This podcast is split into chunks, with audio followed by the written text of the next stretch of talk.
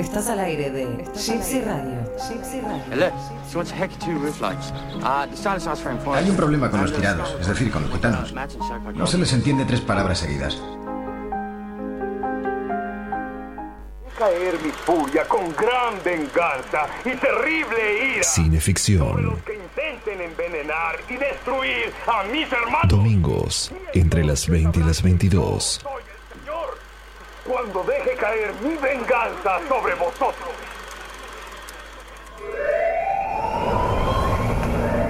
T minus one minute. Qué exquisitez hoy, ¿eh? Ajustese los cinturones, ¿Se, camarada. ¿Cerró todo? Usted era el 50 encargado de chequearlo. Acuérdese que esto se hunde, ¿eh? Por supuesto. ¿Chequeó las escotillas? Usted era el encargado de Usted deja las ventanas abiertas siempre, no se hagan loco. Ventanas no. Escotillas. Escotillas, es correcto. Bueno, allá vamos. Se va a poner caliente, como siempre, esto, ¿eh? Esto es cineficción, señores. Allá vamos.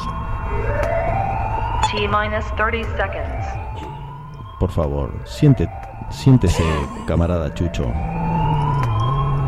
¿No habrá modo de hacer esto un poco más tranquilo alguna vez? 20 seconds. No va a haber modo nunca. Siempre corriendo.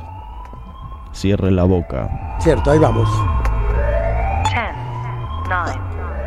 Tengo miedo. 7, 6, Cierre la boca. 4, 3, 2, 1, 0.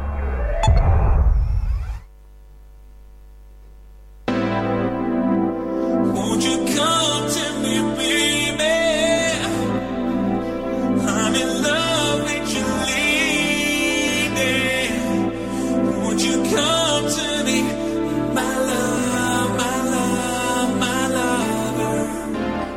Muy buenas noches. Esto es gypsyradio.com.ar.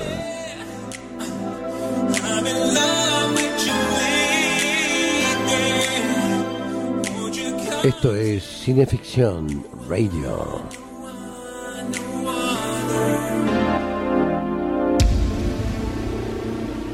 Estelarizada por Darío Labia y su amable anfitrión.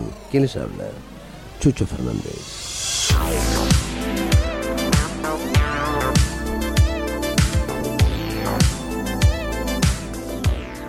Nos acompañan en la operación técnica el amable Dr. Sekil y su asistente personal, el señor Hyde.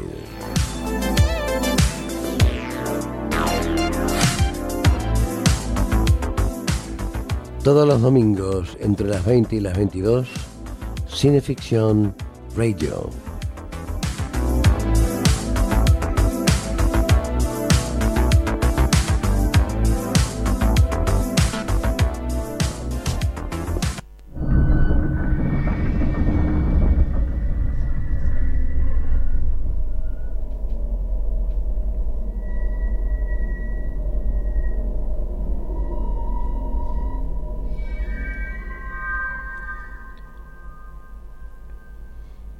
Miró hacia abajo.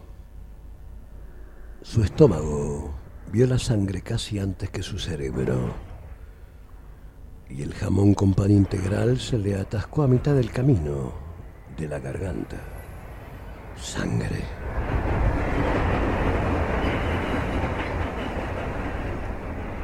Tragó varias bocanadas de aire viciado y apartó la vista. Miró de nuevo a la ventana. Su cabeza no dejaba de repetir, sangre. No podía pensar en otra cosa. Ahora no había más que un par de metros entre él y la puerta. Tenía sangre en el zapato y había un pequeño reguero hasta el vagón de al lado. Pero a pesar de todo tenía que mirar. Tenía que hacerlo.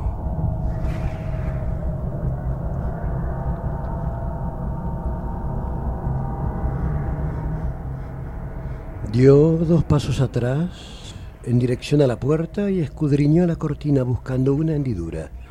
Una hebra descosida sería suficiente. Había un pequeño agujero. Pegó el ojo a él. Su cerebro se negaba a admitir lo que sus ojos estaban viendo al otro lado de la puerta.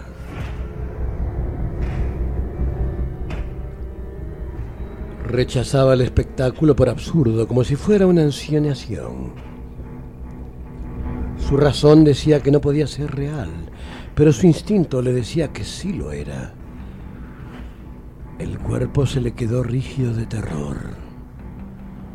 Sus ojos no podían dejar de mirar sin pestañear lo que había detrás de la cortina. Se quedó en la puerta mientras el tren seguía traqueteando. Entre tanto, la sangre se le iba de las extremidades y su cerebro se mareaba por falta de oxígeno. Se le encendieron manchas brillantes en la vista, emborronando la atrocidad.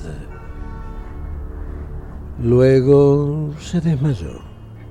Estaba inconsciente cuando el tren llegó a J Street. Había ido a preguntar qué clase de tren era ese. Solo que ya lo sabía. La verdad colgaba del vagón de al lado. Sonreía satisfecha detrás de un delantal de mallas ensangrentado. Este era el tren de la carne de medianoche.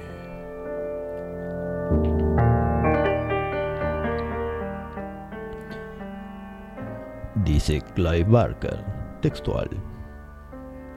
Tal vez las mentes de algunos creadores son lugares prístinos donde las ideas pueden examinarse y explorarse en una llamarada de intelecto que les permita descender directamente al papel, al lienzo, a la pantalla, de forma pulida y depurada, tanto para su realizador como para su público. Pero en lo que respecta a mí mismo, no puedo jactarme de tal claridad. Los interiores de mi cráneo son como muros en los que durante décadas se han pegado todo tipo de afiches, de circos, de juicios, de vodeviles, de exorcismos públicos. Y sus imágenes, algunas llamativas, otras modestas, se superponen unas con otras.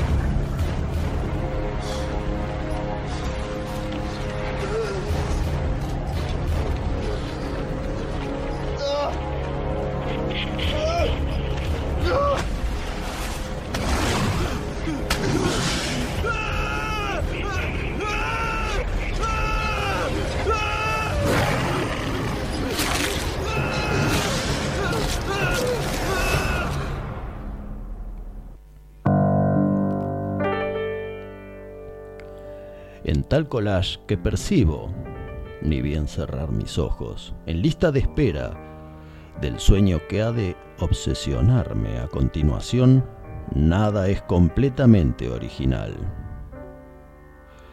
Supongo que las fuentes de todos mis personajes, escenarios, historias y mitologías pueden ser rastreadas en algún punto de su complejidad, pero lo difícil para mí es distinguir qué parte del rompecabezas representa cada una.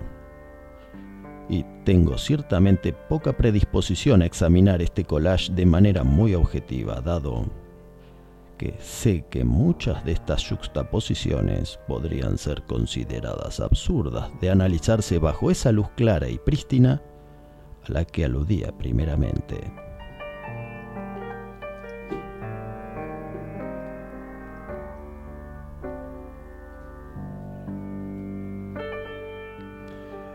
¿Cómo se llevarían Gauguin y Goya con Karloff y King Kong? ¿O Barbarella con la Biblia? ¿O William Blake con cualquier otro?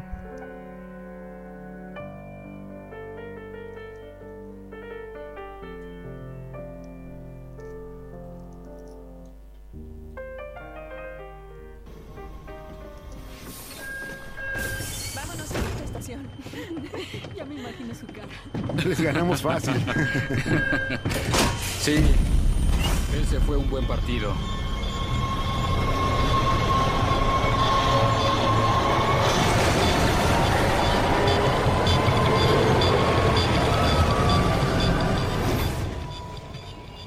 El tren dio un bandazo y Kaufman perdió el equilibrio. En la oscuridad más absoluta trató de buscar un apoyo y sin querer abrazó el cuerpo que tenía al lado. Antes de que pudiera evitarlo, notó que sus manos se hundían en la tibia carne y sus dedos entraban en contacto con el músculo de la espalda abierta de una mujer.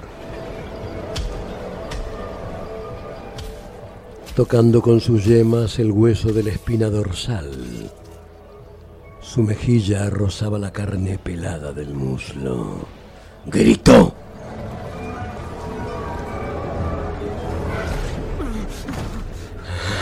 Y justo al gritar las luces se volvieron a encender parpadeando. Según volvía la luz y se apagaba su grito, oyó el ruido de los pasos del carnicero acercándose a lo que luego supo era el largo del primer vagón, en dirección a la puerta intermedia.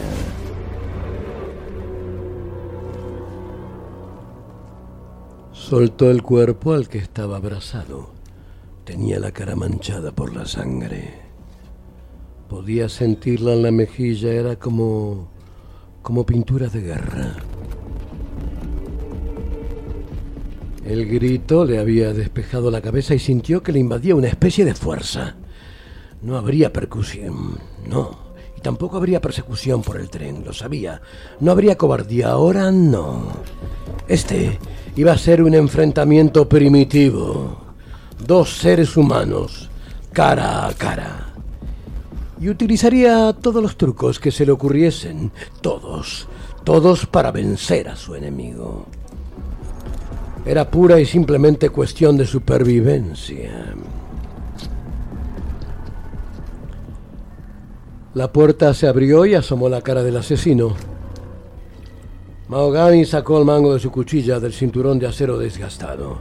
Estaba sucio de sangre, igual que su delantal, que su martillo y su sierra. Tal como están las cosas, tendré que deshacerme de ti. Todos tenemos que dormir un día, ¿eh? Tardo o temprano. Tendrías que estar agradecido, no te van a quemar como a la mayoría. Te lo puedo garantizar, darás de comer a los padres.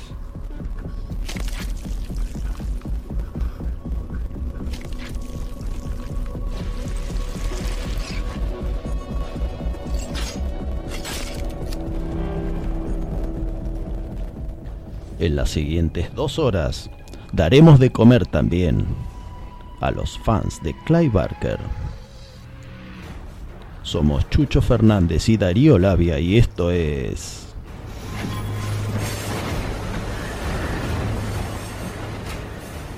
Cineficción Radio.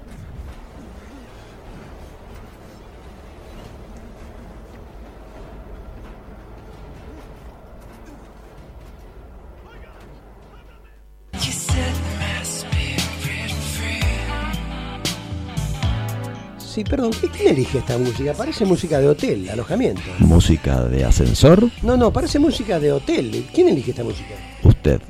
¿Cómo que yo?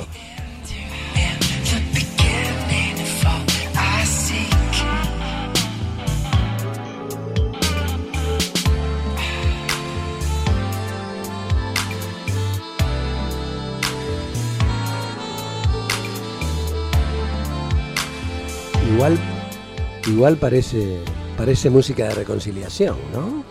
Pero, ¿quién estaba peleado? No sé, no sé, yo, yo pregunto. Yo siempre estoy peleado. ¿Con qué? Con, con- con todo. Me imagino.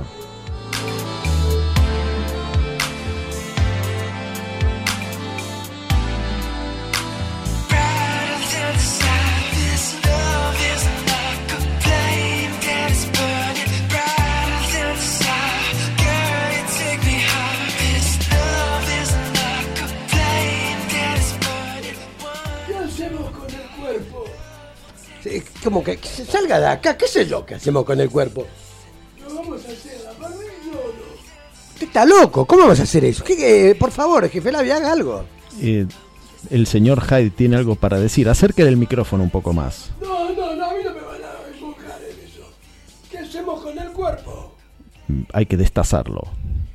No se haga lo que quiera, qué sé yo. Bueno, Sigamos con la música, por, por favor. Estás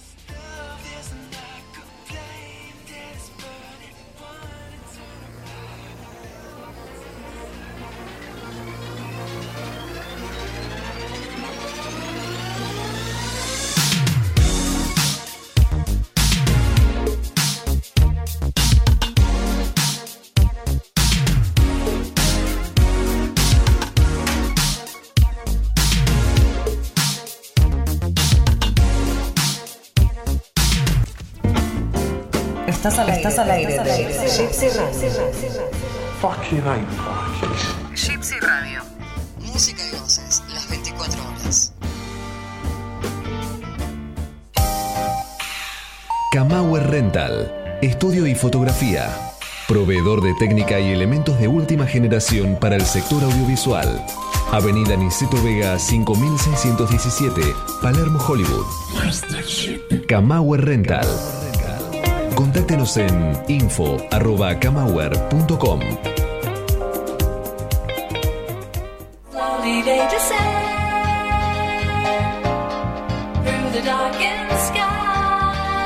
En la industria audiovisual argentina, Pablo Sala.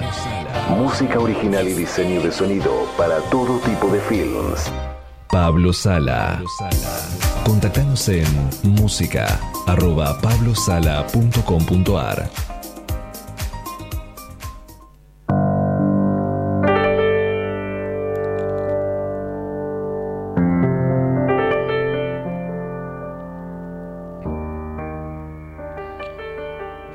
Seguimos en Cineficción Radio, acto segundo por gypsyradio.com.ar. ¿Cómo le va? Buenas noches, camarada. Bien, nos olvidamos la silla en la playa, otra siempre nos olvidamos algo y hacemos inversión. Un día no me deja la cabeza ya. ¿eh? Basta que no se haya olvidado ningún ser querido fuera del... Eso es lo de menos. Eso es lo de menos. ¿Cómo anda? ¿Qué cuenta? Bien, ando como puedo, arrastro como siempre. Bien, bien, bien, muy bien. Tenemos saludos Saludos a para, para los amigos, para los amores, para, Para- los negocios, ¿para dónde? para los oyentes. Ahí, Ah, para los oyentes, sí, para todos. Primero, en primer lugar, como siempre, para Houston, Texas. Para Juan Carlos Moyano, Nuestro maestro panadero, el comandante. en jefe, sí, sí. Le mandamos un fuerte abrazo a Luis Bordis que nos está escuchando. Muy bien, Desde gran el abrazo. Desde el otro lado del éter, lo mismo que un tal Radu. Uy, ese debe ser un brujo. Hay un, ¿Radú o Radu?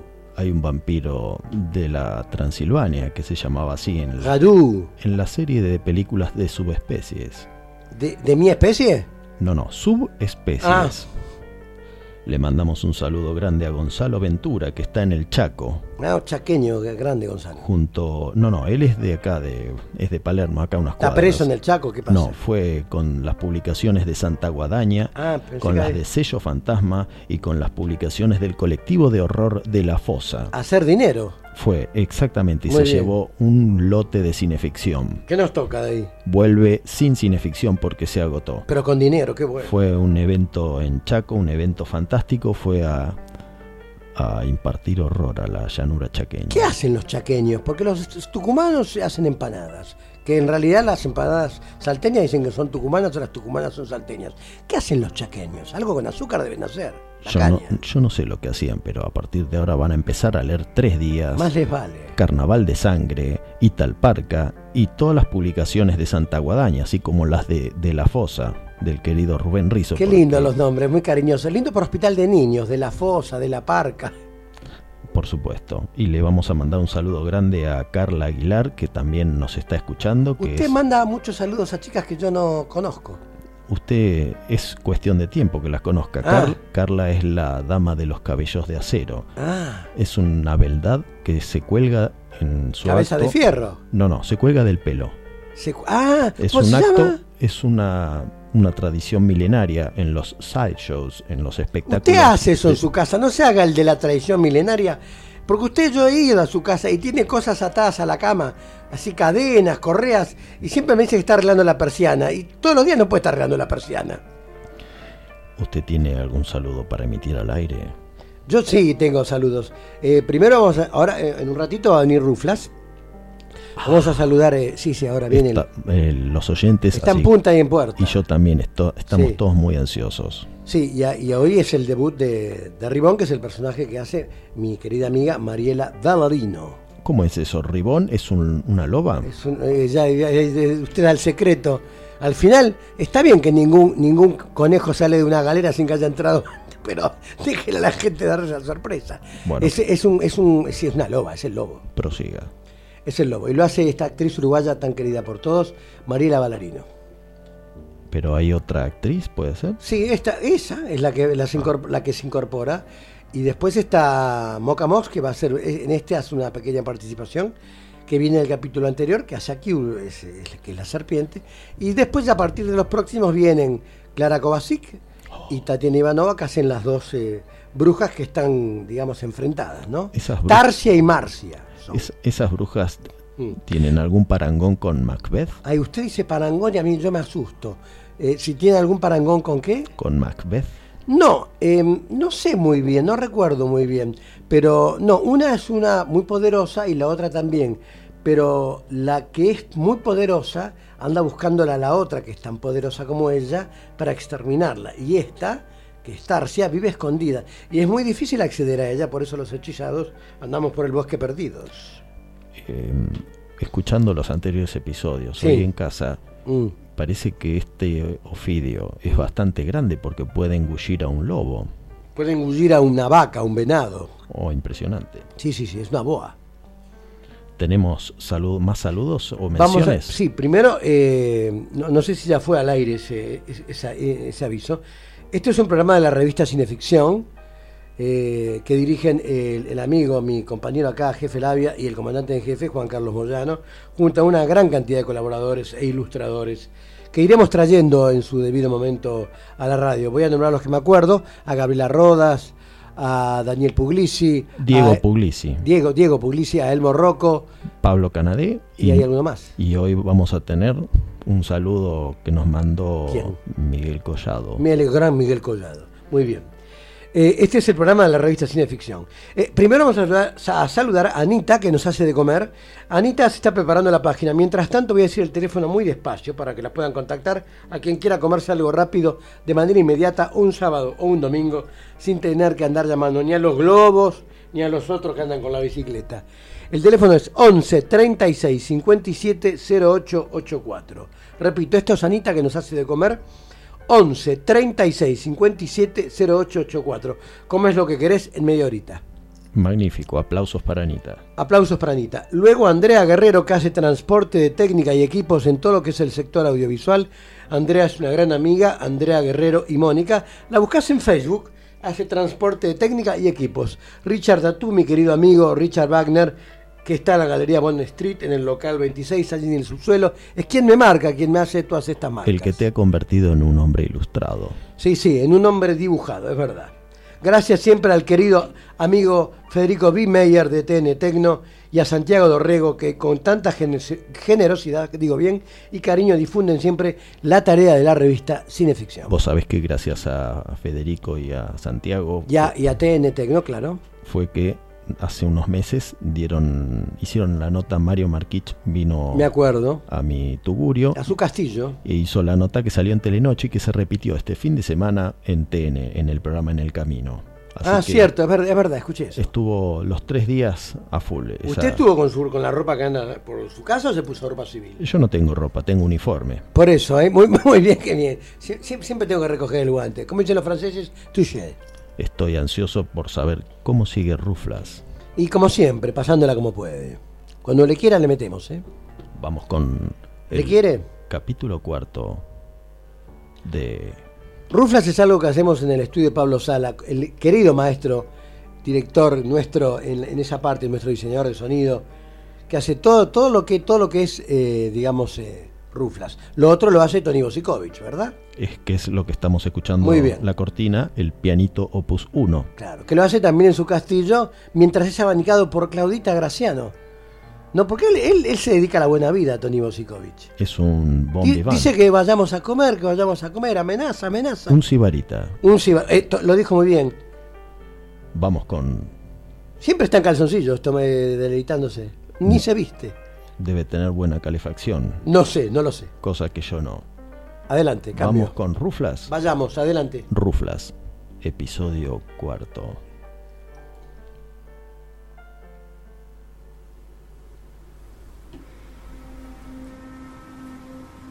Q continúa acercándose a Ruflas reptando de un modo en que solo una serpiente muy astuta puede hacerlo. De pronto y de manera imprevista advierte que está siendo observada. Allí en el escondrijo, exactamente desde la entrada al mismo. La oscuridad profunda de la noche, sumada a la fuerte nevada, dejan sin embargo ver una mirada encendida, desafiante. Allí afuera y sin temor alguno, una criatura está observando los movimientos de la gran serpiente. Indudablemente se trata de un gran lobo que permanece de pie en el umbral del escondrijo aquel. Q detiene su marcha lentamente y permanece al acecho. Desde el exterior y casi en un murmullo, algo o alguien le habla a Ruflas. Ruflas, ¿me oyes? Si me oyes, permanece inmóvil tal cual estás. No te muevas. Y solo mueve la cola como si estuvieras espantando a un insecto que te fastidia. Ruflas obedece y agita su cola en señal de haber comprendido el mensaje. Al parecer, él mismo permanecía cauteloso y con la apariencia de estar dormido, cuando en verdad no lo estaba. Bien. Tan pronto me escuches darme la vuelta y correr, sal y corre tras de mí hasta donde yo me dirijo. Vuelve a agitar tu cola si has comprendido. Ruflas agita su cola, ribonda media vuelta y corre por el bosque en medio de la noche, a gran velocidad. Ruflas da un gran salto. En el instante mismo en que Q se había balanzado sobre él con sus mandíbulas dispuestas a desencajarse para poder así engullirlo. Ruflas gruñe pero sale a toda velocidad detrás de Ribón, que trepa el terreno a gran velocidad. No llegarán muy lejos, grandísimos tontos. Ya volveré a sorprenderlos muy pronto. ¿Miras detrás? No sé muy bien por qué motivo, sí, pero sí, estoy atrás de ti. No podemos ir un poco más lento, siento que mis músculos van a colapsar. Hace años que no corro de tal forma. Debemos alejarnos todo lo que podamos de esa serpiente. Era una trampa tendida por Marcia, la bruja que te hechizó. Bueno, que no se hechizó. ¿No te habías percatado de ello? Te está fallando la intuición, Ruflas. De lo que estoy percatándome y lo que está por fallarme es, es todo el organismo. Como no paremos de correr como dementes por un rato al diablo con esa serpiente, nunca confié en ella. Ahora ya podemos presumir que el lobo que ha ido al rescate de Ruflas no es otra que Ribón, la loba. El estupendo animal de muy mala fama en el pueblo, por cierto, que suele atemorizar a todo aquel que se le acerque. Descansaremos allí, en ese claro, mira. Ya está amaneciendo. El calor del sol nos devolverá el entusiasmo y la vitalidad y podremos seguir nuestro camino.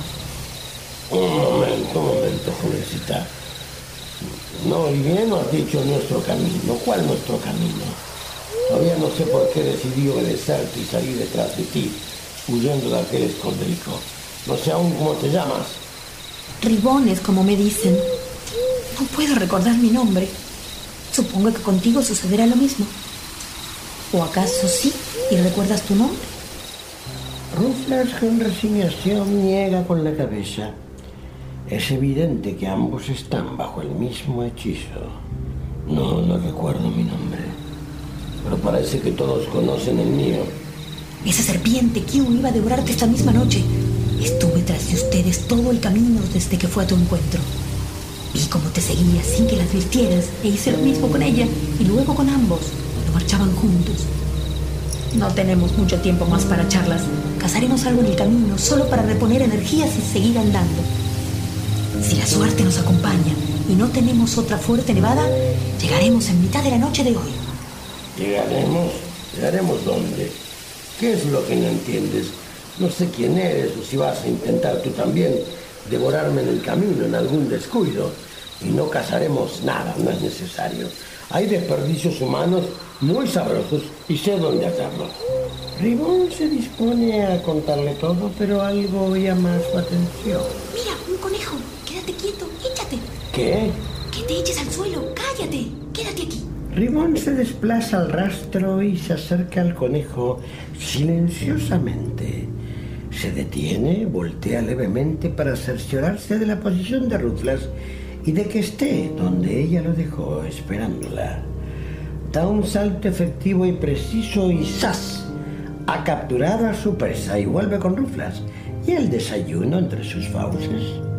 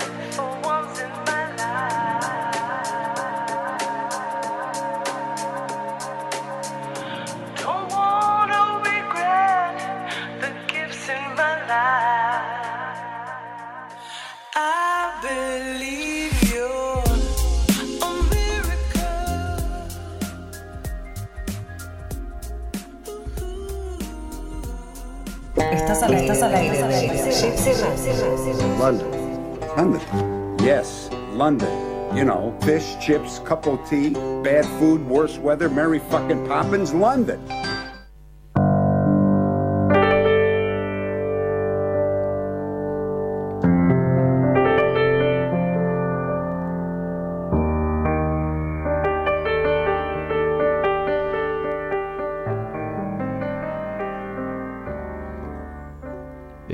Cineficción Radio, acto tercero, por gypsyradio.com.ar.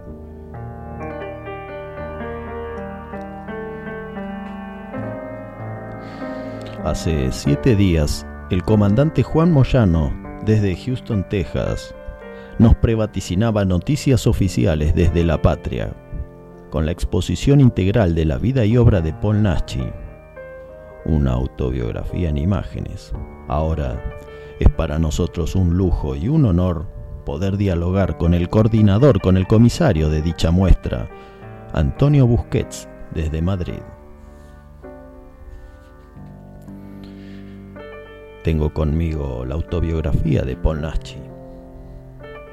Él dice que tenía como consuelo de las épocas difíciles y del hecho de que él mismo asumía de que, no, de que le lingunearon en la historia del cine, que no podrán borrarme nunca jamás y la razón es sencilla. Existen otros países como Estados Unidos, Alemania, Bélgica, Francia, Canadá, Japón, etc., donde mi obra sí es justamente valorada. En sus enciclopedias, revistas y filmotecas y hasta en sus fanzines, siempre me colocarán dentro del friso de los mitos. Ahora se anuncia una exposición integral dedicada a su vida y obra que se inaugurará en San Sebastián y que promete ser conocida en muchas otras ciudades y quién sabe, tal vez en otros países. Querido Antonio, te damos las buenas noches y arrancamos con una pregunta para romper el hielo. ¿Es esta, ¿Es esta, exposición faceta del justo y demorado reconocimiento abrazado por muchos partícipes del quehacer del cine, del espectáculo y del fandom hispano? ¿Qué percepción teníais del cine de Paul Naschy? hace 20 años atrás y cómo se lo ve hoy en día.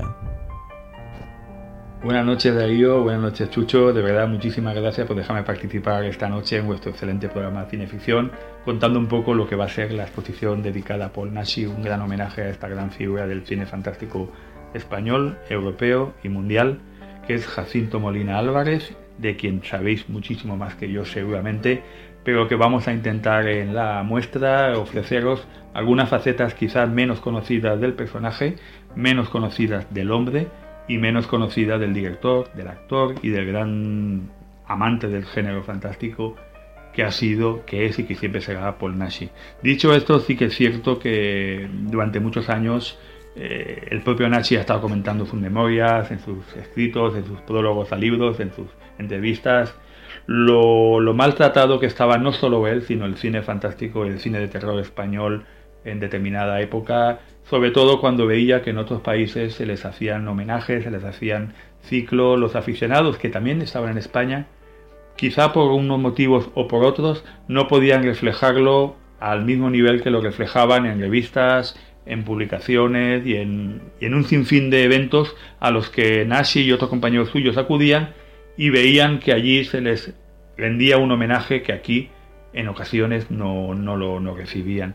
En mi caso en concreto, lo que puedo decir es que creo que es el momento adecuado porque esa generación de jóvenes aficionados, jóvenes apasionados a- al cine de terror de los años 70 y 80, que ha crecido viendo esas películas, ahora está en posiciones de directores de festivales, de coordinadores de filmotecas, de programadores de canales televisivos y lógicamente pues en esos espacios que tienen intentan dar pues su, su pequeño apoyo a ese cine, a ese género, a esos artistas y esos cineastas que tanto les gustaban cuando los vieron en su adolescencia o en sus primeros años de juventud, en fin, cada uno en la época que lo, que lo viviera. En nuestro caso, pues también es algo así. Eh, estamos hablando de un festival que tiene 30 años, la Semana de Cine Fantástico de Terror San Sebastián, que evidentemente en ningún momento se han planteado que no fuera lógico hacer un homenaje a Paul Nashi. Cuando lo comentamos me dijeron, sí, ese homenaje hay que hacerlo. Cuando lo hemos hablado con cualquier persona con lo que estamos trabajando para que colabore en la exposición, me han dicho, sí, ese homenaje hay que hacerlo. Por lo tanto, creo que es que hay que hacerlo, simplemente. ¿Por qué? Pues porque se lo merece, simplemente, no hay más motivo. Es uno de nuestros grandes técnicos, de nuestros grandes cineastas, al que hay que homenajear y al que hay que rendir un reconocimiento que evidentemente ya se le ha hecho en otras ocasiones en España, en pequeñas y más grandes exposiciones y en ciclos, en premios. Es cierto que no tiene nada que ver la percepción que se tenía sobre Paul Nashi en ciertos sectores de la industria cinematográfica en España hace 20 años que la que se tiene hoy. Todo ha cambiado. En aquella época el cine de terror español estaba bastante denostado, sobre todo porque llegaba otro tipo de cine quizá más psicológico, nuevos cineastas que de alguna forma querían alejarse de lo que ellos habían vivido, no porque no les gustase, sino porque querían aportar un nuevo cine diferente.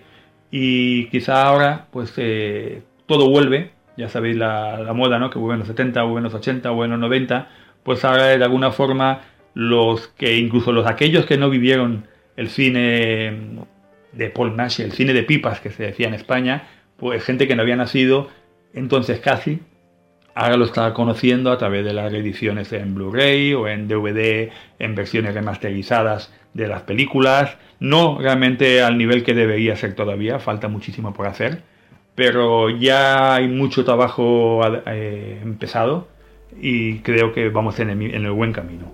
Y en eso estamos, eh, ofreciendo una exposición que creemos que tiene sentido, por supuesto, cuando, cuando estoy aquí hablando con vosotros, por ejemplo y posiblemente hace 20 años mm, pocos programas de radio me hubieran acogido pues para hablar sobre lo que en aquel momento se decía el hombre lobo español.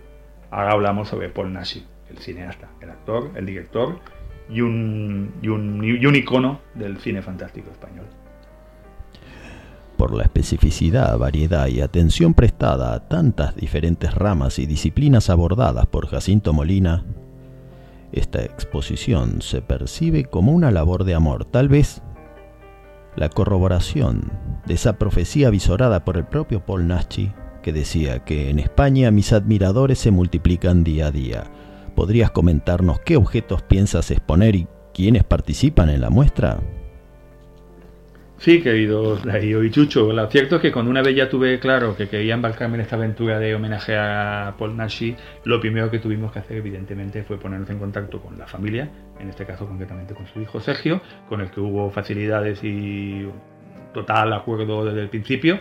Eh, la idea que teníamos ambos era la misma, homenaje a su padre tanto a nivel personal como a nivel, pues, sobre todo profesional, en toda su trayectoria, no vincularnos únicamente con su faceta cinematográfica, sino también acercarnos a otras facetas suyas menos conocidas, como pueden ser la de ilustrador de carteles de, de portadas de disco, novelista, de novelitas de bolsillo en aquella época de cultura popular que eran muy muy acogidas, bien, muy bien acogidas por el público y hoy en día tienen un sector de aficionados muy, muy fuerte y que no conocen nada de todo aquello, por supuesto su carrera en la alterofilia, en fin, era recorrer toda su trayectoria vital en un homenaje que queríamos que también se fuera visto en un certamen, para empezar, en un certamen al que le tuviéramos mucho cariño y con el que pudiéramos trabajar al 100% unidos con la misma misión, homenajear a Paul Nashi, pero a la vez ofrecer un producto muy digno, muy completo y mucho más extenso que lo que se han hecho en otras ocasiones.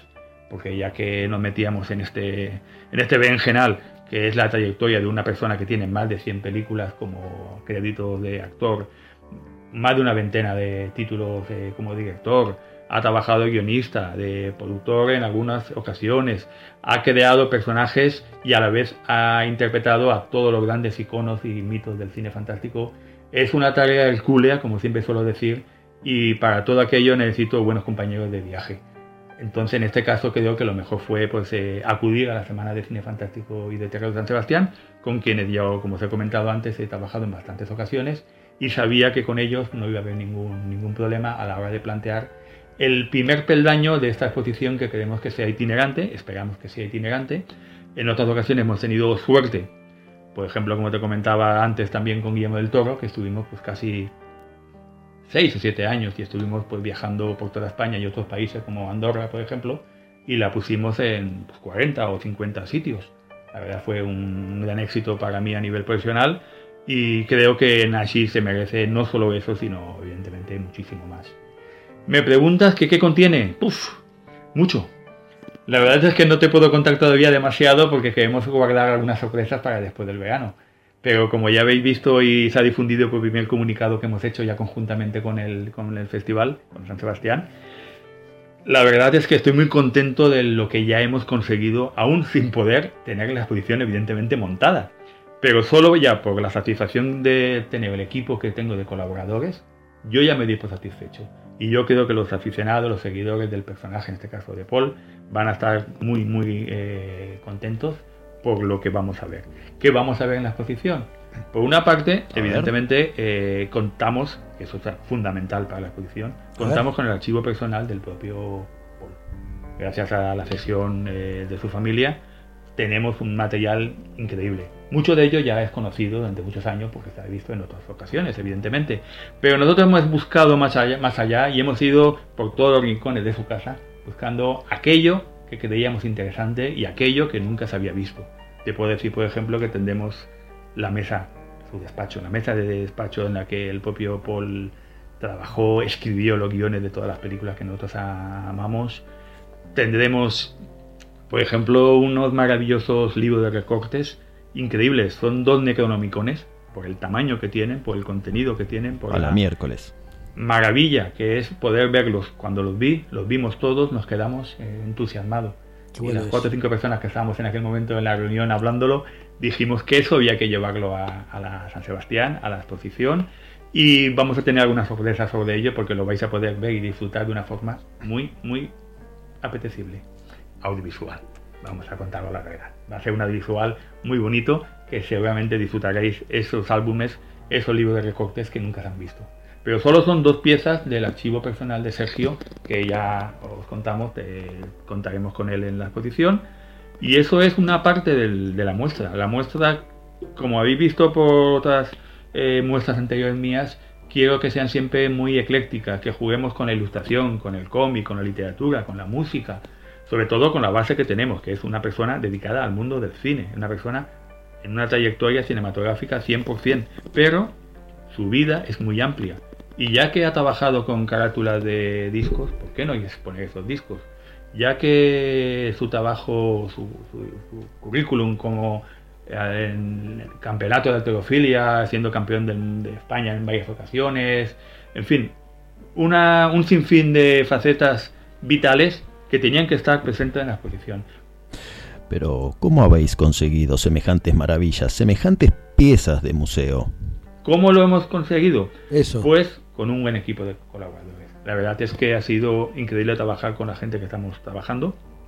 Vamos a citar muy brevemente, muy rápidamente algunos de ellos, porque realmente son muchos y como os decía, eh, van a haber novedades después del verano en las que os contaremos y añadiremos empresas y nombres que se van a sumar a este ya proyecto, este ya, ya realidad. Para empezar, eh, estamos investigando en almacenes dedicados al atrecho cinematográfico, almacenes de vestuario cinematográfico. Ujú. Tenemos piezas ya, os podemos asegurar, nunca antes vistas, dedi- eh, que se han utilizado en películas como Inquisición, El Mariscal del Infierno, La Noche de Valpurgis, El Doctor Jackie y el Hombre Lobo o El Retorno del Hombre Lobo. Son piezas originales, no son réplicas, son piezas utilizadas en los rodajes que creemos que a no ser que algún aficionado haya pasado por esos almacenes en alguna ocasión durante estos 30 o 40 años, no se han visto nunca y mucho menos tan expuestos en las condiciones que, que se merecen. Las piezas, por la finalidad que fue un rodaje de una película, pero sobre todo los técnicos que trabajaron creando ese material y todo aquello eh, envolviendo lo que es la figura de, nuestro querido Paul. Tendremos vestuario, tendremos atrecho, pero tendremos también escenografías, esta vez sí, creadas profesamente para la, para la exposición. Grandes amigos nuestros como Domingo Lizcano, Antonio Garcinuño, que ya han trabajado con nosotros en anteriores exposiciones, están creando algunas, algunas sorpresas que realmente os van a, os van a sorprender, valga la redundancia. Y por supuesto que también el cómic estará muy presente. Paul Nash es una persona que desde sus inicios ha tenido muy presente que el dibujo era una parte fundamental de su trayectoria. Él mismo, como os decía, ha sido ilustrador de cartelas de discos, de portadas de discos, perdón. Ha sido, ha creado hizo bocetos y de diseño de decorados para un musical, para una obra de teatro que incluiremos, por supuesto, en las posiciones originales. Y el tema de ilustración queríamos que estuviera presente. Como eh, a lo largo de su historia, en varias veces se ha adaptado eh, al cómic sus películas, ese material teníamos que buscarlo. A estos autores tendríamos que decirles, oye, ¿queréis participar en la exposición de Pornashi? Y casi casi antes de decírselo ya estaban diciéndonos que sí, incluso ellos mismos han ofrecido antes de contactar con ellos eh, que querían estar ahí, porque son admiradores de Pornashi querían estar ahí. El caso de Javier Trujillo, que supiste, sabéis que ganó, por ejemplo, el premio Expo Cómica Mejor Obra con una adaptación de una de las películas de Pornashi, por ejemplo. Gerardo Moreno, que es el, magnífico cartelista e ilustrador que actualmente lleva la, la tienda online dedicada en concreto a Pornashi. Grandes historietistas del mundo del TV español, como José Sánchez, que adaptó en una época, aquello era un poco de exploitation, una, una adaptación de Viaje al centro de la... No, de Misterio en la isla de los monstruos. Eh, tenemos los originales que nunca antes han visto, eh, firmado por, por José Sánchez. Impresionante numeración. De, le confieso que ya me tiemblan las rótulas. La verdad es que son muchos los colaboradores que están eh, trabajando con material original ya para la exposición. Tenemos al polifacético Fernando Milcala, que nos está haciendo una cosa realmente increíble. No voy a dar, no voy a decir lo que es, porque casi casi ni nosotros mismos lo sabemos. Nos ha hecho un avance que nos ha dejado boquiabiertos.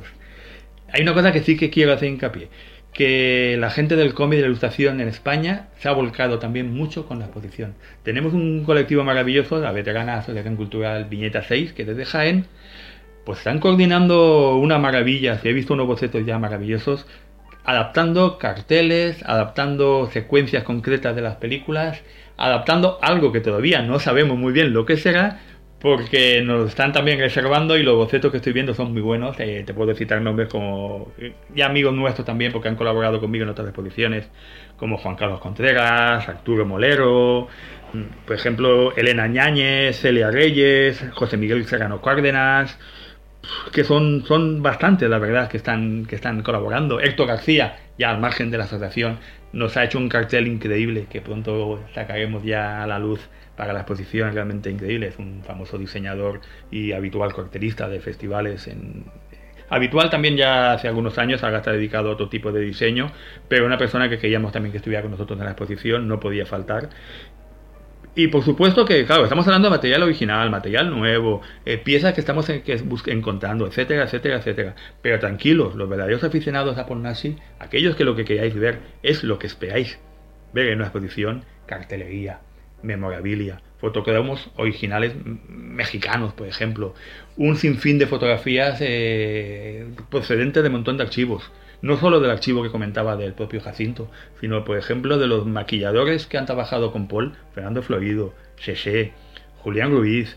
Eh, esos maquilladores nos están dejando, bueno, en este caso sus herederos, porque desgraciadamente han fallecido, nos están dejando unas fotografías inéditas para la exposición que nunca se han visto de las diferentes transformaciones de, de Nashi, en este caso, pues eh, en su conocido papel de, de Valdemar Deniski. Es decir, que el- aquellos que vayáis a ver y queréis conocer la obra de Nachi, la vais a ver. El título o el subtítulo de la exposición, una autobiografía en imágenes, es muy importante, porque lo que hemos querido realmente hacer es contar la vida del Paul Nashi, pero no nosotros, contarla él. Sabéis que ha escrito en varias ocasiones sus memorias, ha prologado innumerables libros, le han realizado un sinfín de entrevistas a lo largo de los años. Todo ese material estamos recopilándolo durante años, eh, los aficionados, los coleccionistas nos están facilitando muchísimo material y de ahí estamos sacando todo aquello que creemos eh, que es interesante para entender la, la vida, eh, sobre todo a nivel profesional, de, Jacinto Molina. Todo ello hilvanado gracias al material que, disponemos.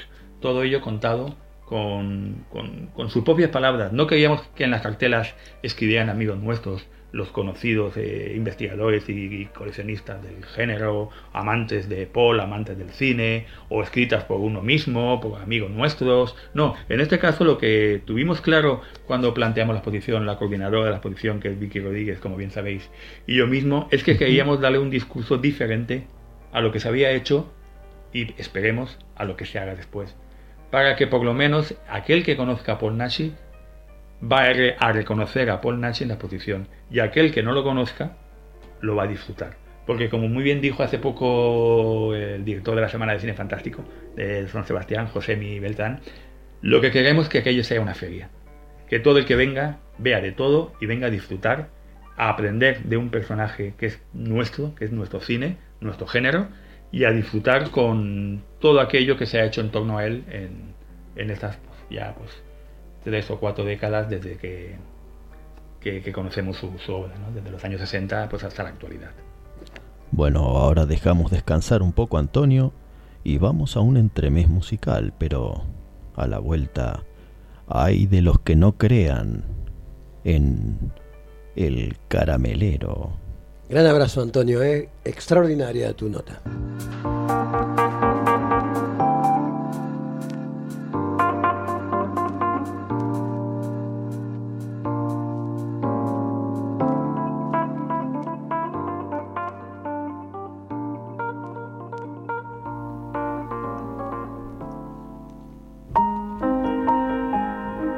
Estás al aire de Gypsy Radio. Hey, look, so what's heck two roof lights?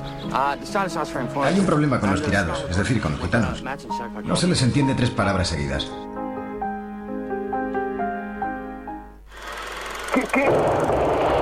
No se deje intimidar por el cine y los matones de Marcelius Wallace.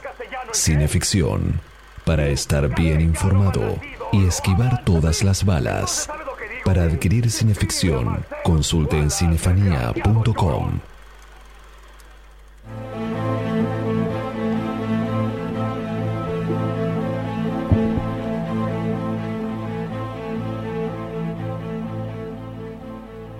En la oscura habitación dio un paso atrás para admirar con más plenitud el retrato. Y tropezó con el colchón que seguía en una esquina del cuarto. Miró hacia abajo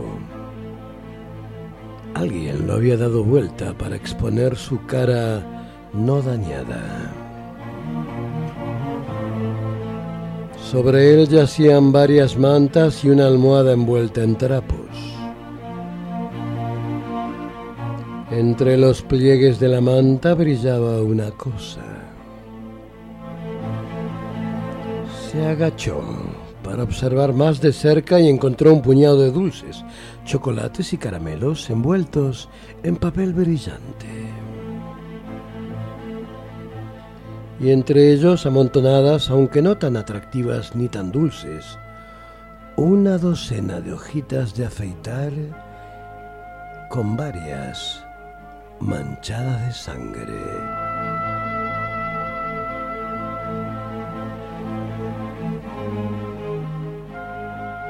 Volvió a ponerse de pie para apartarse del colchón. Y al hacerlo un zumbido le llegó desde la habitación contigua. Se volvió. La luz del dormitorio disminuyó cuando una figura penetró en el pasillo que comunicaba con el mundo exterior. La silueta recortada contra la luz le impidió ver al hombre que estaba de pie en el vano de la puerta, pero lo olió. Olía a caramelo y el zumbido iba con él, o, o estaba en él.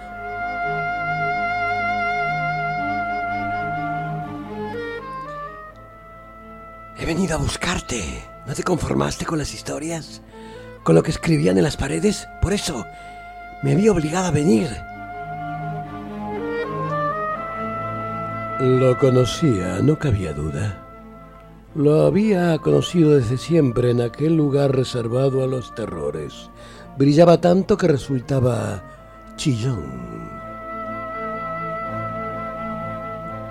Tenía la piel amarilla como la cera, los labios finos de color azul pálido, los ojos enloquecidos.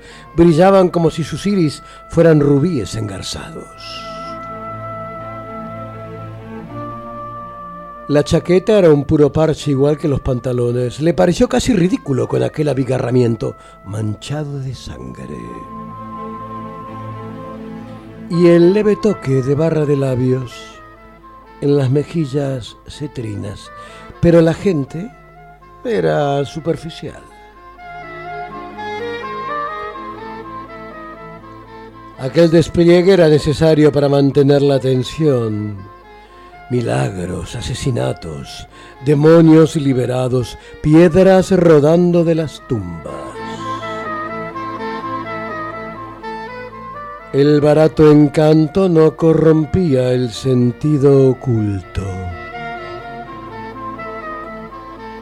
En la historia natural de la mente, solo las plumas brillantes atraen a las especies para parearse en su yo secreto.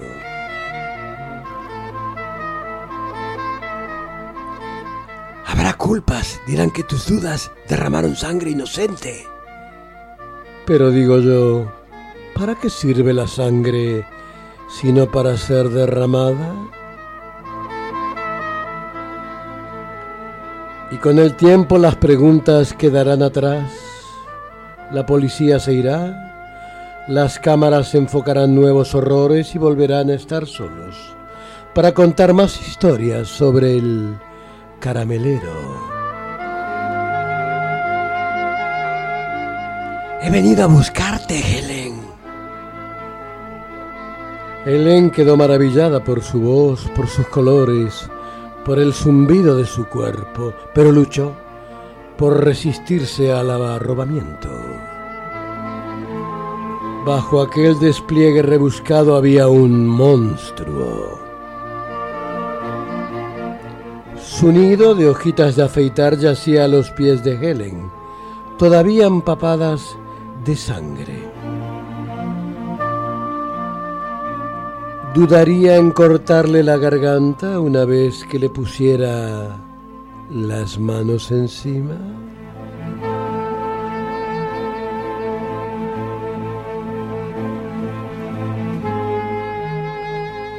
Estamos escuchando Cineficción Radio, acto cuarto por gypsyradio.com.ar y lo anterior fue un pasaje de Lo Prohibido, relato de Clive Barker publicado en sus libros de sangre. En la década del 90, producido por el propio autor, se convertiría en Candyman, un clásico moderno, escrito y dirigido por Bernard Rose. Algunos creen que es un slasher, otros la consideran una finísima adaptación literaria o bien un film de leyendas urbanas. Todo eso y mucho más es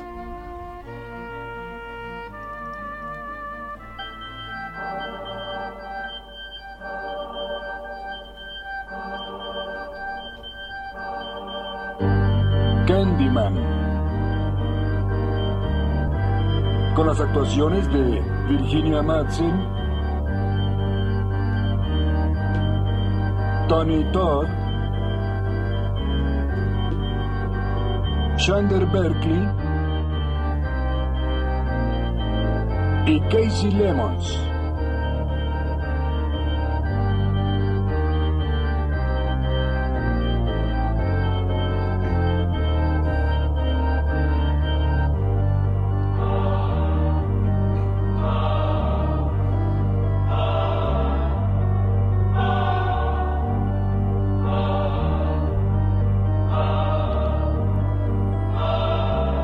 ¿Qué es el Candyman?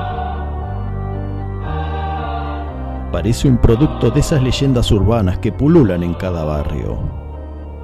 Hechos que no tienen ni un solo testigo, que ocurren en una fecha indeterminada. A personas indeterminadas, con suerte les ocurrieron a los hermanos de unos amigos de parientes lejanos. Pero en este caso, la leyenda urbana tiene voz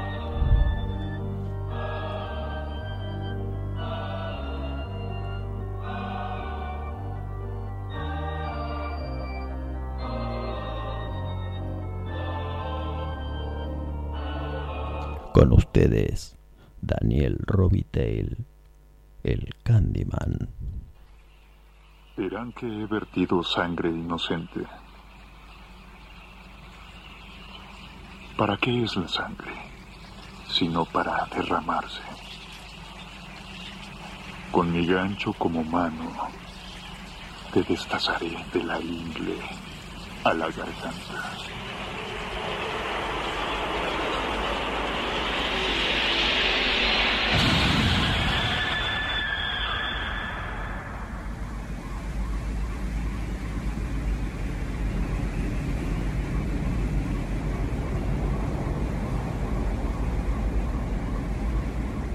Vine por ti.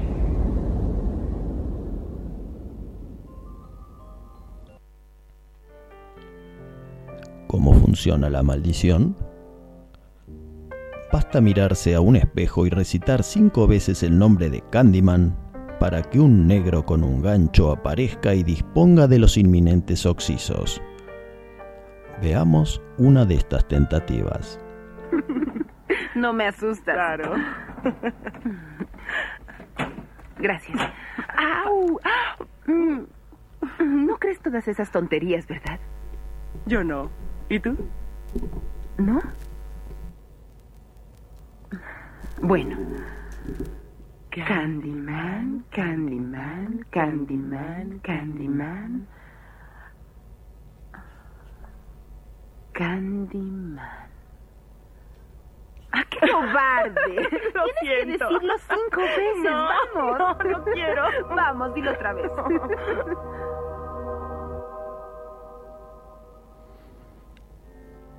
Claro, el problema es que si uno no cree, no funciona. Pero creer es cuestión de tiempo. A medida que se suceden las muertes, los recortes del diario, las interpretaciones académicas de las leyendas urbanas, el horror como folclore moderno. La certidumbre de lo racional da paso a la duda, y la duda, así como la culpa, generan milagros.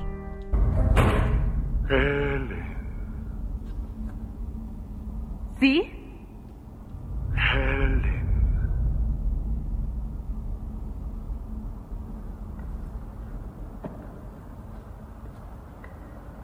¿Quién es usted?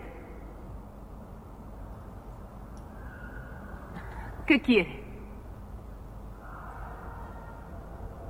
Helen. Vine por ti.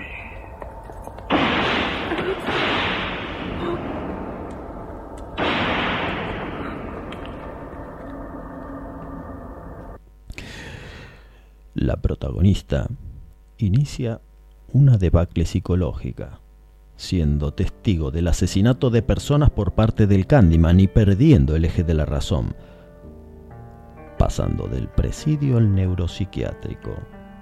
Y estando frente a un psiquiatra se le ocurre invocar al asesino supradimensional, con consecuencias trágicas, lógicamente para dicho galeno.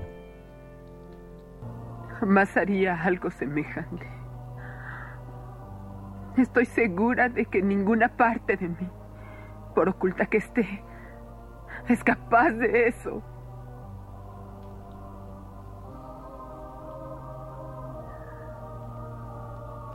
Puedo probarlo. ¿Cómo? Invocándolo.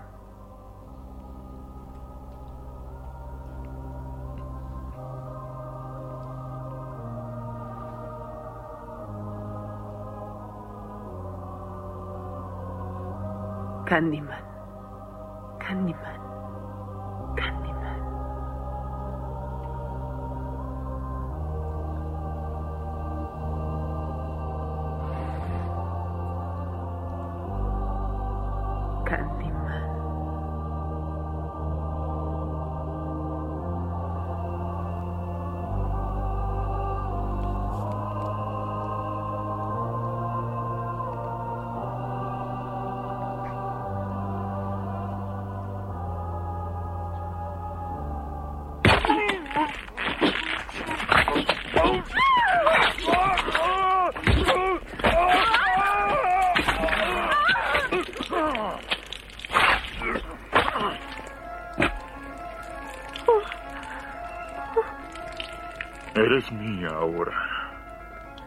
Esta noche vendré y tú verás un nuevo milagro.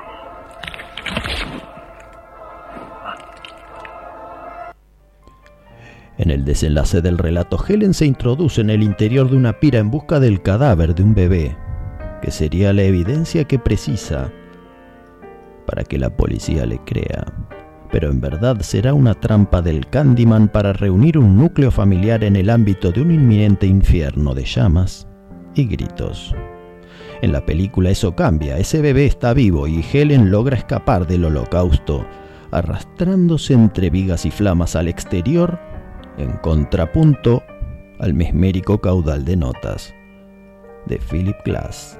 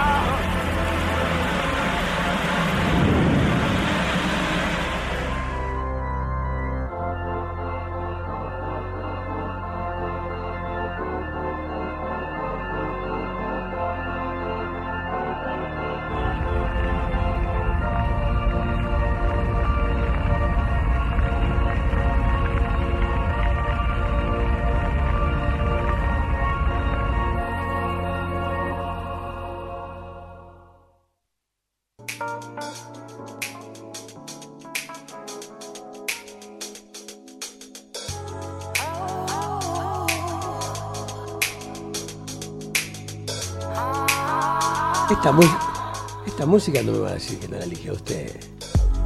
Esta es la música que pone usted en su casa con las correas y todo eso. ¿Y a- ¿Qué, qué busca? ¿Qué busca? ¿Qué revuelve? ¿Qué explicación me va a dar? Diga. Ah, no tiene nada que decir, ¿yo? Yo sé a quién preguntarle. Usted usa esta música con fines maléficos. Para hacerse canchero, ya lo sé. ¿De qué, ¿De qué está hablando, camarada?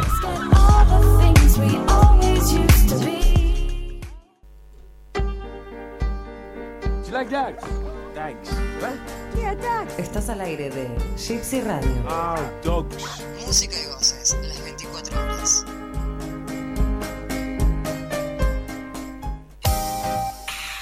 Camauer Rental, estudio y fotografía.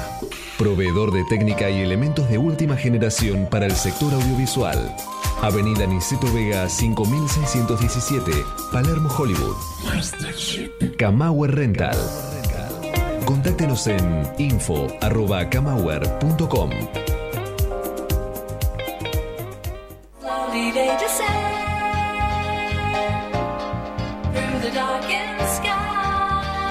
En la industria audiovisual argentina, Pablo Sala.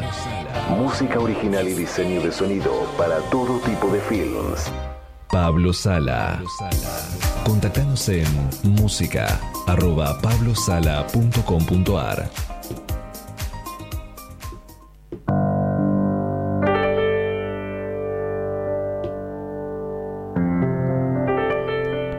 Estás escuchando Cineficción Radio Acto Quinto por chipsyradio.com.ar. Vamos entonces con la segunda parte de esta exquisita entrevista que nos está dando Antonio Bujets desde Madrid, España. Por supuesto. Y Antonio, hablemos una palabra de Nocturna Madrid. Queremos saber qué significó para ti ese homenaje en vida a Chicho Ibáñez Serrador. Me alegro que me hagas esa pregunta, Darío. La verdad es que, como sabéis, también soy coordinador de las actividades culturales junto a Vicky eh, del Festival Internacional de Cine Fantástico de Madrid Nocturna, Nocturna Madrid. Y cuando el año, hace dos años ya, eh, me comentaron desde la dirección que se le iba a homenajear a Chicho Ibáñez Serrador, la alegría fue evidentemente pues, increíble. La mía y la de cualquier aficionado y gran admirador de, de toda su obra. Rápidamente pensé, algo hay que hacer. Yo no sé si vamos a poder contar en persona con Chicho, porque se encontraba de salud ya muy delicada. Con que viniera al homenaje que se le estaba dando, con que viniera a recibir el premio que se le entregaba en el festival, ya nos sentíamos todos muy, muy más que satisfechos. Pero yo quería dejar mi, pequeño, mi pequeño, no sé cómo decía, aportación ¿no? a ese, ese gran homenaje que era el, el recibir el gran premio honorífico de, todo el festival. Y decidí montar una sencilla mesa redonda, sencilla en principio porque lo que queríamos era hacer un sencillo homenaje de algunas personas que queríamos a Chicho. Lo primero que hicimos fue ponernos en contacto con Prointel, la productora que, de su hijo, del hijo de Alejandro Ibáñez. Claro, realmente nos dijeron contar con nosotros para lo que queráis. Ellos mismos nos facilitaron, que ahí fue cuando empezamos a darnos cuenta de que aquello podía ser realmente muy, muy bonito y muy emotivo. Nos facilitaron los nombres de Carlos Muriana, de Carlos Urrutia, que eran el biógrafo, un, guionista que ha realizado un documental sobre su, su obra en televisión española, y vimos que ya teníamos personalidades de las que podían hablar pues, con, peso de- del personaje de, Chicho. Por nuestra cuenta eh, contactamos con Manuel Galeana, a quien conocíamos de otras, de otras cosas. Manuel Galeana, como todos sabéis, es un grandísimo actor y director eh, del mundo del, sobre todo del teatro, pero también de la pequeña y gran pantalla, eh, conocido por todos por innumerables papeles, pero en los que nos, lo que nos atañe ahora es por ser el actor que más veces salió en aquellos capítulos inolvidables de Historias para no dormir. Claro, claro que sí. Manuel Galeana, conocido por los fans de estas márgenes del charco por haber interpretado al señor Valdemar en la versión de Historias para no dormir de 1966 y también en la de 1982 en colores. En Argentina ese papel lo hizo el querido Osvaldo Pacheco, primero en 1959 en Canal 7 y al año siguiente en la adaptación fílmica de obras maestras del terror, que justamente hoy se cumplen 59 años de su, estreno. La verdad, Antonio, que todo un logro conseguir a don Manuel Galeana, ¿verdad? Para nosotros fue un orgullo realmente que tener un orgullo, no, un honor, es que fue increíble poder tener a Manuel Galeana con nosotros en la mesa. Fue muy emotivo ver cómo realmente cómo él se emocionaba, el público con, él, yo mismo estaba sentado a su lado y fue increíble escuchar sus palabras hablando de Chicho, solo por tener a Manuel Galeana en aquel momento, eh, disfrutando realmente del homenaje que él quería darle a su gran amigo Chicho, para mí ya fue fundamental. Y además lo completamos porque desde el principio queríamos que estuviera alguien de su familia. Lógicamente Alejandro nos dijo que iba a acudir a la, a la, a la cita, pero durante el proceso de preparación de la mesa le surgió un inesperado viaje a Japón y ya no podíamos contar con él.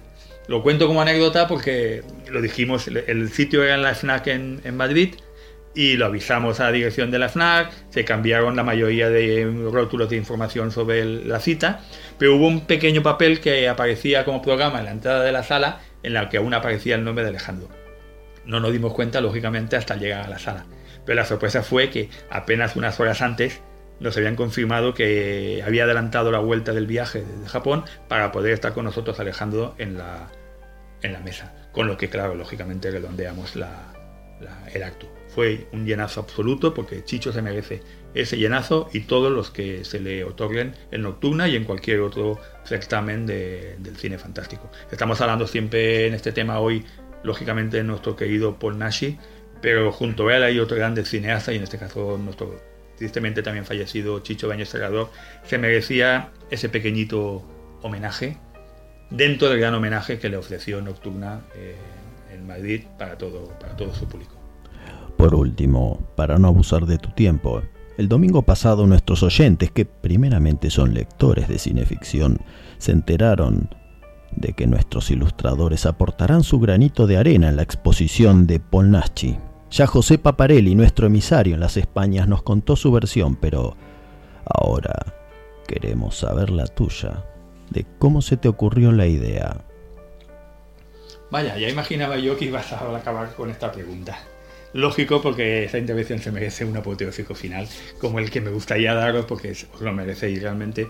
La aportación que va a tener eh, el lado argentino en la exposición de Paul Nashi va a ser realmente fundamental. Sobre todo porque ha surgido de un momento muy, muy concreto. Estamos todavía en el proceso de, de creación de la exposición y en uno de esos desayunos que tenemos eh, José Papagueli y yo, desayunos que igual duran cuatro o cinco horas, eh, no creáis. Pues empezamos a hablar, a hablar y, en uno de los últimos me enseñó un... fue cuando me entregó precisamente el último cineficción y me enseñó algunas ilustraciones que habíais hecho publicado en el número. Quedé asombrado del nivel que tenía, le comenté quiénes eran, estuvo comentándome pues eh, los autores que aparecían, eh, que cada uno lo que solía hacer en otros números, me enseñó el artículo suyo personalmente con una estación maravillosa que le habían en- hecho en el encabezamiento, y de ahí pues una cosa llevó a la otra. Realmente no sé si surgió de idea de José o yo le, pinché un poco. La verdad es que él ya me había comentado en varias ocasiones que sí que le hubiera gustado y le gustaría colaborar en la exposición y que mejor pues que, que a través de Cineficción, que es el nexo de unión que hemos tenido para estos desayunos en estos últimos meses. Así surgió, simplemente, fue una cosa muy espontánea. Yo vi un nivel de calidad increíble, tengo gran admiración por el mundo de la historieta, en concreto ya os puedo comentar que hice una exposición dedicada a Carlos Megli hace bastantes años, precisamente también para la Semana de Cine Fantástico de San Sebastián, poco antes de fallecer, el gran Carlitos. Y luego tuve un encuentro muy amistoso en España también con los chicos de Imaginadores, Daniela Fiore y Julio Almazor, los realizadores de ese excelente documental dedicado a la historia de la historieta argentina. Incluso les ayudé en mi medida, en lo- en con mi pequeña aportación de llevarlos a Valencia a presentar el documental en el Festival de Cine Jove de Valencia. Y a raíz de ahí surgió una amistad que a mí me sirvió realmente pues, para que me dieran a conocer autores que yo no conocía.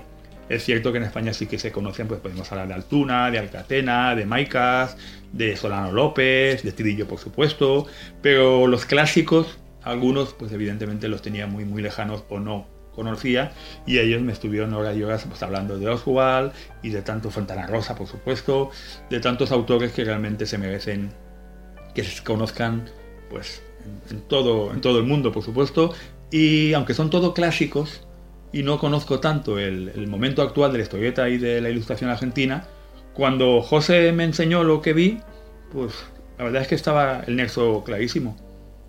porque no hacen algo especial para la exposición? Pero ni sabía ni pensaba realmente eh, la aportación maravillosa que están haciendo, el trabajo ya que se han eh, empezado a coordinar entre ellos, gracias a vuestra labor, por supuesto. Muchas gracias eh, Darío y muchas gracias Juan Carlos por, por toda vuestra coordinación en, en dividir la obra de Nashi en varias etapas. Eh, concretamente creo que ahora ya tenemos siete etapas y siete autores trabajando en ellas. Pablo Canadé, Miguel Ángel Collado, Diego Puglisi, Diego Fiorucci, El Morroco, Gabriela Rodas y Esteban Stolj. Creo que no me he dejado ninguno y si me lo he dejado, perdón, pero eh, son nombres que como os estoy diciendo estoy empezando a conocer sobre todo porque ya estoy investigando, es mi labor también, eh, me encanta descubrir autores nuevos para mí y estoy viendo autores realmente con una trayectoria muy fuerte ya en algunos casos, a través de sus blogs, en sus webs, y que de golpe, sin conocerme a mí, sin conocer a la gente que estamos trabajando en la exposición, ¿no? mi compañera y coordinadora Vicky y los restos de co- colaboradores que igual tampoco son tan conocidos en, en Argentina, por supuesto, que hayan decidido aportar su arte y su talento de una manera tan desinteresada, realmente solo puedo decir que muchas gracias. Y aprovecho también pues para, evidentemente, para decir gracias a vosotros, Chucho, gracias Darío, a todo el equipo de Cineficción Radio. Qué decir, sois muy grandes. Buenas noches desde España y esperamos eh, que os guste la exposición porque esperamos también, evidentemente, que ojalá pueda visitar Argentina y dar un gran abrazo a vosotros, pero también a esos grandes artistas que tenéis trabajando ya con látigos, ¿no? Que estáis detrás de ellos trabajando para que cumplan con la exposición aunque no va a hacer falta ningún látigo porque ya creo que lo que me estáis contando de que están empezando a crear ya de bocetos de los primeros diseños son realmente increíbles. Muchas gracias de nuevo, buenas noches a todos y gracias por invitarme a hablar un poco o demasiado sobre mis proyectos y mis, mis cosas, las cosas de Flashback. Muchas gracias, Antonio. Gran abrazo, Antonio. Y gracias a Flashback Producciones por esta exposición que sin dudas será una epopeya que se inscribirá en la historia del fandom de la patria y también en la nuestra. Y a Vicky, a Victoria. Y a Vicky Rodríguez, claro está. Ahora vamos a irnos a la pausa, no sin antes recordar algunos de nuestros patrocinadores. Estás al aire de Gypsy Radio. Have a man yourself, clear about Yeah, that's perfectly clear, Mickey, yeah. Just give me one minute to confer with my colleague. Did you understand a single word of what he just Este es el programa de revista Cineficción, no lo olviden. Radio.com.ar Bueno, queremos recordar a Anita que nos da de comer.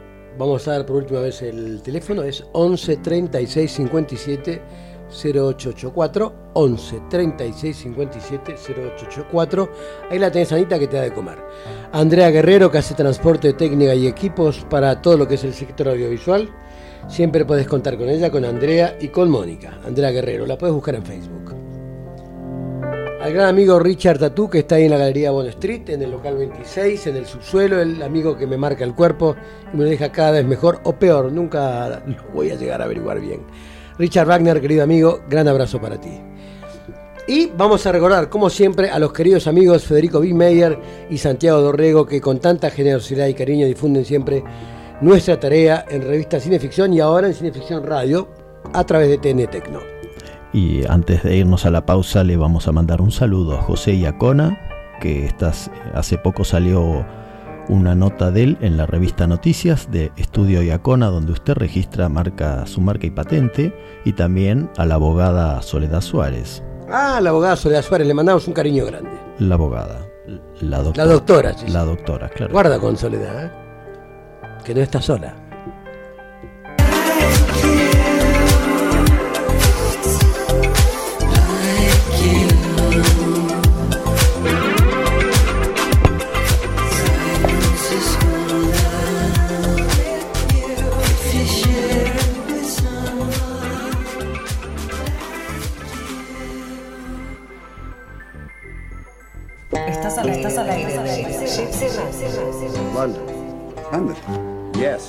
London. You know, fish, chips, cup of tea, bad food, worse weather, Mary fucking Poppins, London.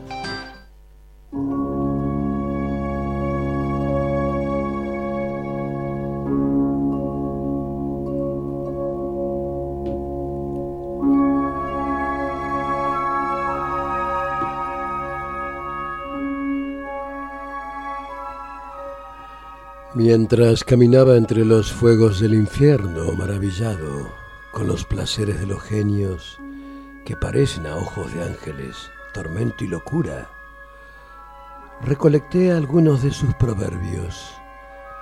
Y así como los dichos y refranes marcan el carácter de una nación, los proverbios del infierno muestran la natural sabiduría infernal, mejor que cualquier descripción de sus estructuras o atuendos.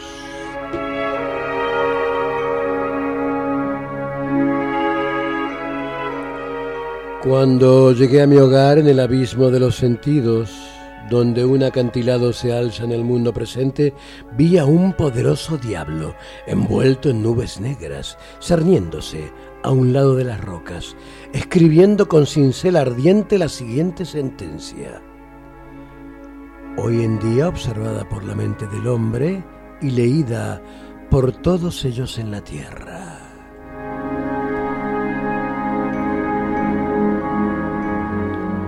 ¿Cómo puedes saber que cada ave por cuyas alas los aires son barridos? Es un mundo inmenso de placer tan cerca de los tuyos, tus cinco sentidos.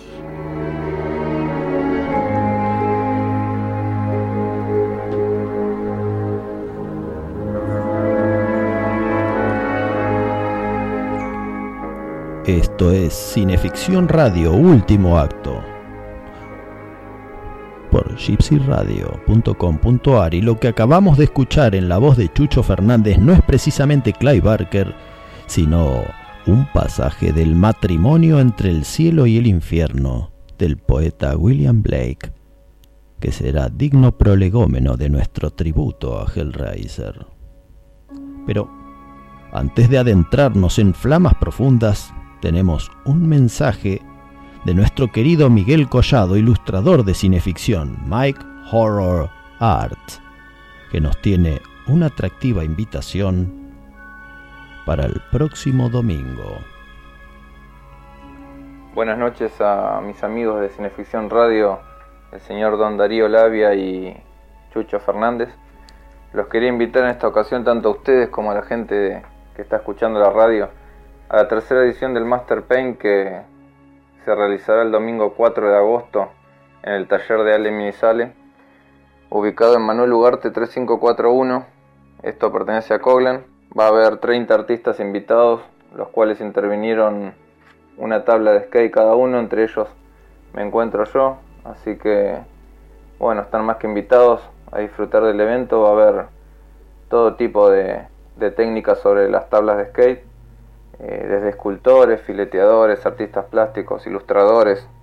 Hay una variedad bastante interesante como para disfrutar. La entrada es gratis, así que se puede llevar un alimento no perecedero para colaborar con un comedor de González Catán y hacer una acción solidaria. Todas las tablas estarán en venta. Esta semana se van a estar publicando las tablas de cada artista en la página de Custom Art. Así que bueno, están más que invitados. Bueno, mi película preferida de, de Cliff Barker de todos los tiempos es Hellraiser, la 1. Es una película que, que me marcó mucho de chico, la vi de muy chico y, y el día de hoy está entre mis preferidas. Así que bueno, les mando un abrazo grande, eh, siempre bancando cineficción y cineficción bancándome a mí, así que el apoyo es mutuo. Les mando un abrazo grande a los dos y, y por más cineficción revista y cineficción diaria, eh, radio, perdón. Recordemos, la tercera edición del Master Paint tendrá lugar en el taller Minisale Manuel Ugarte 3541 del barrio de Coglan, el próximo domingo 4 de agosto de 14 a 20 horas. Además del alimento no perecedero como entrada, de cada tabla que se venda, un opulento porcentaje se destinará a esa obra de caridad.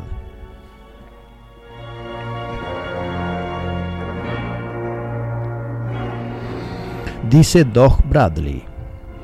Creo que conozco lo suficiente a Clive Barker como para asegurar de que si le dan un manual de reglas, su primer instinto será prenderle fuego.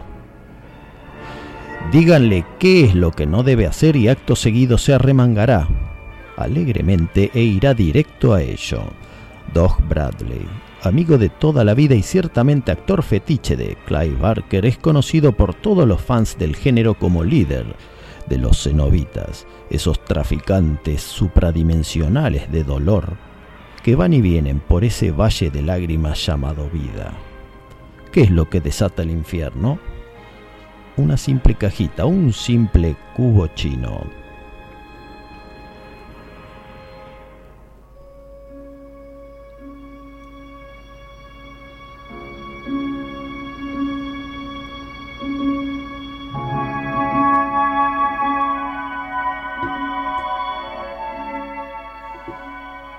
Estaba aburrido.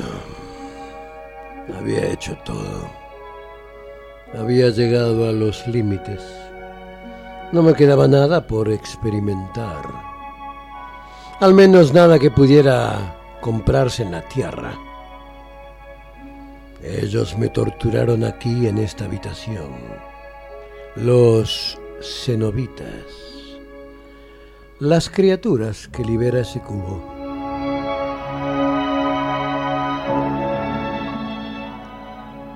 A veces creo que aún están aquí, tan solo detrás de la pared.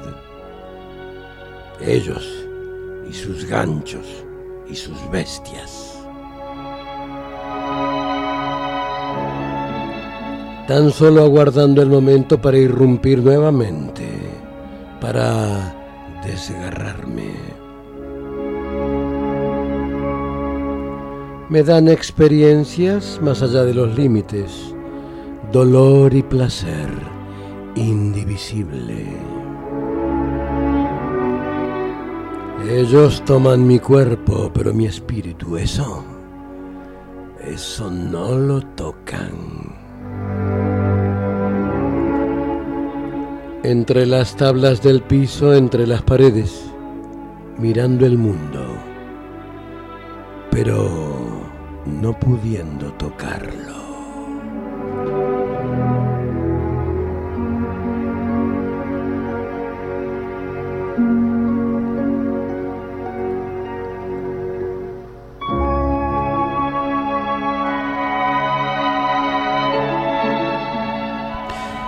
Pero cuando el cubo cae en poder de una chica, invoca sin querer a los temibles cenobitas.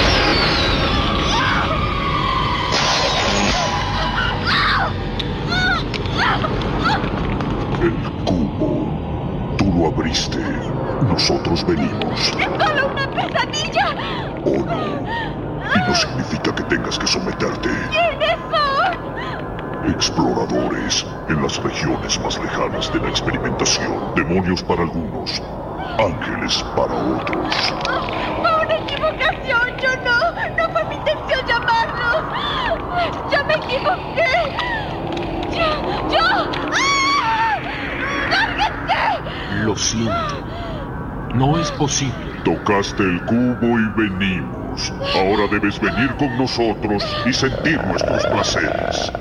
¡Por favor! ¡Váyanse! ¡Lárguense y déjenme sola! No llores, por favor. ¡Qué desperdicio de sufrimiento! ¿De qué se trata Hellraiser? Es una simple negociación. Una mujer madura atrae víctimas para que su adorado Frank pueda reencarnar. Más tarde la sobrina deshace todos estos esfuerzos poniendo a su tío a merced de los cenobitas para salvarse ella misma de una temporada en el infierno. Todas las víctimas que mueren lo hacen por su propia mezquindad o llevadas por la perspectiva de un rato de lujuria. Por lo tanto, Hellraiser es como una de esas sesiones de suspensión en que las personas se cuelgan de ganchos y entre gotones de sangre y perforaciones de carne disfrutan lo que pueden disfrutar.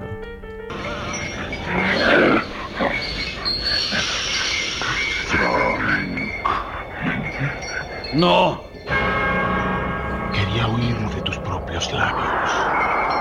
Esto no es para tus ojos. ¿Me tendiste una trampa, perra?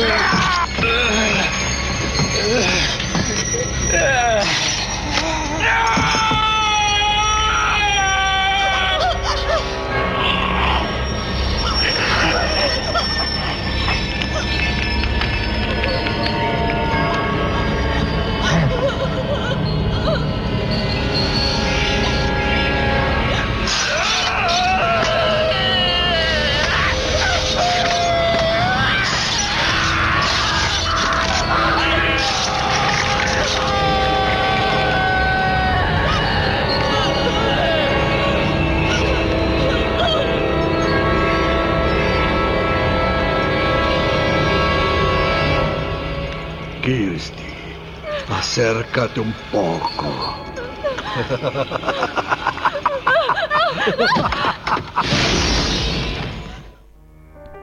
Dice Clive Barker, la buena ficción de horror siempre debe estar un paso más allá de los límites del buen gusto, para que el lector perciba la sensación de que el libro que tiene en sus manos es peligroso. Dolor y placer al mismo tiempo.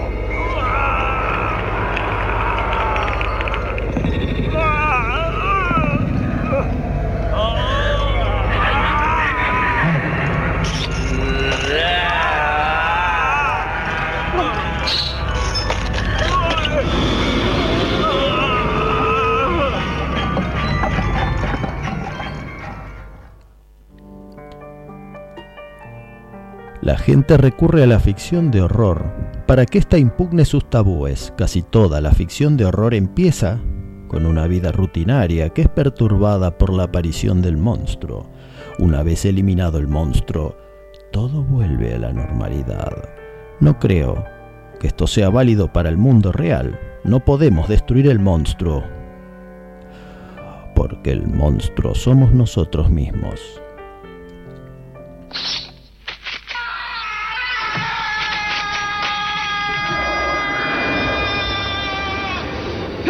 on the!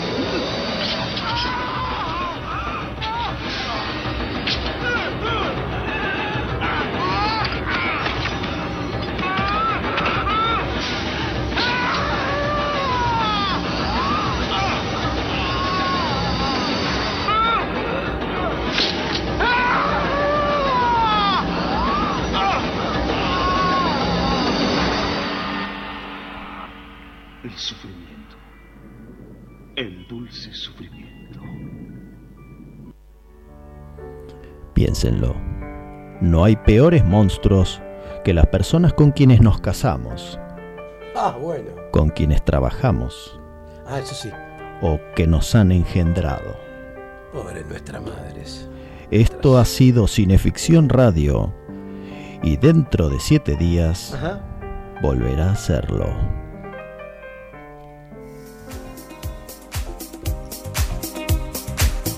Esta es la parte que me toca a mí, ¿no? Damas y caballeros, gracias por volar con nosotros estas dos horas y pico. Dos horas y veinte fuimos hoy. Esto fue gypsyradio.com.ar.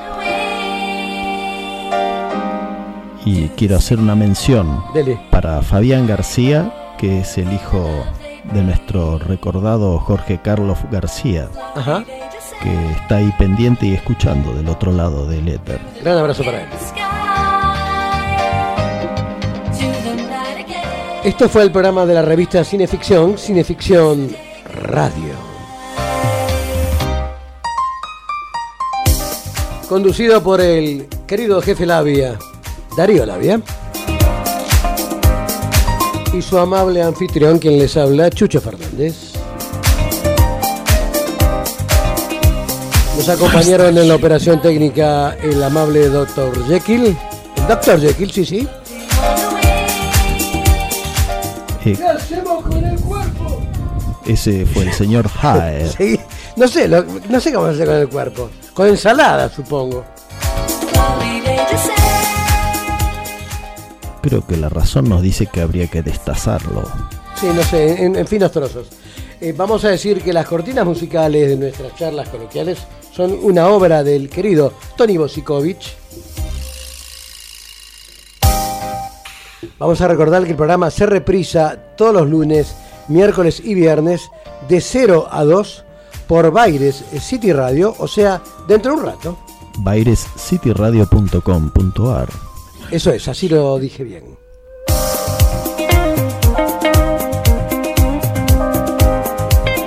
Vamos a saludar a nuestro comandante en jefe Juan Carlos Moyano allá en Houston, Texas. A los queridos amigos de la radio, el Checo y el Conde. Anita que nos da de comer, ahora vamos a comerlo de Anita. A Camagüera, Pablo Sala, Andrea Guerrero, a todos los que nos acompañan en este ciclo. Un gran abrazo para todos, nos volveremos a encontrar si la suerte nos acompaña dentro de siete días, acá en gypsyradio.com.ar. Esto fue Cineficción Radio.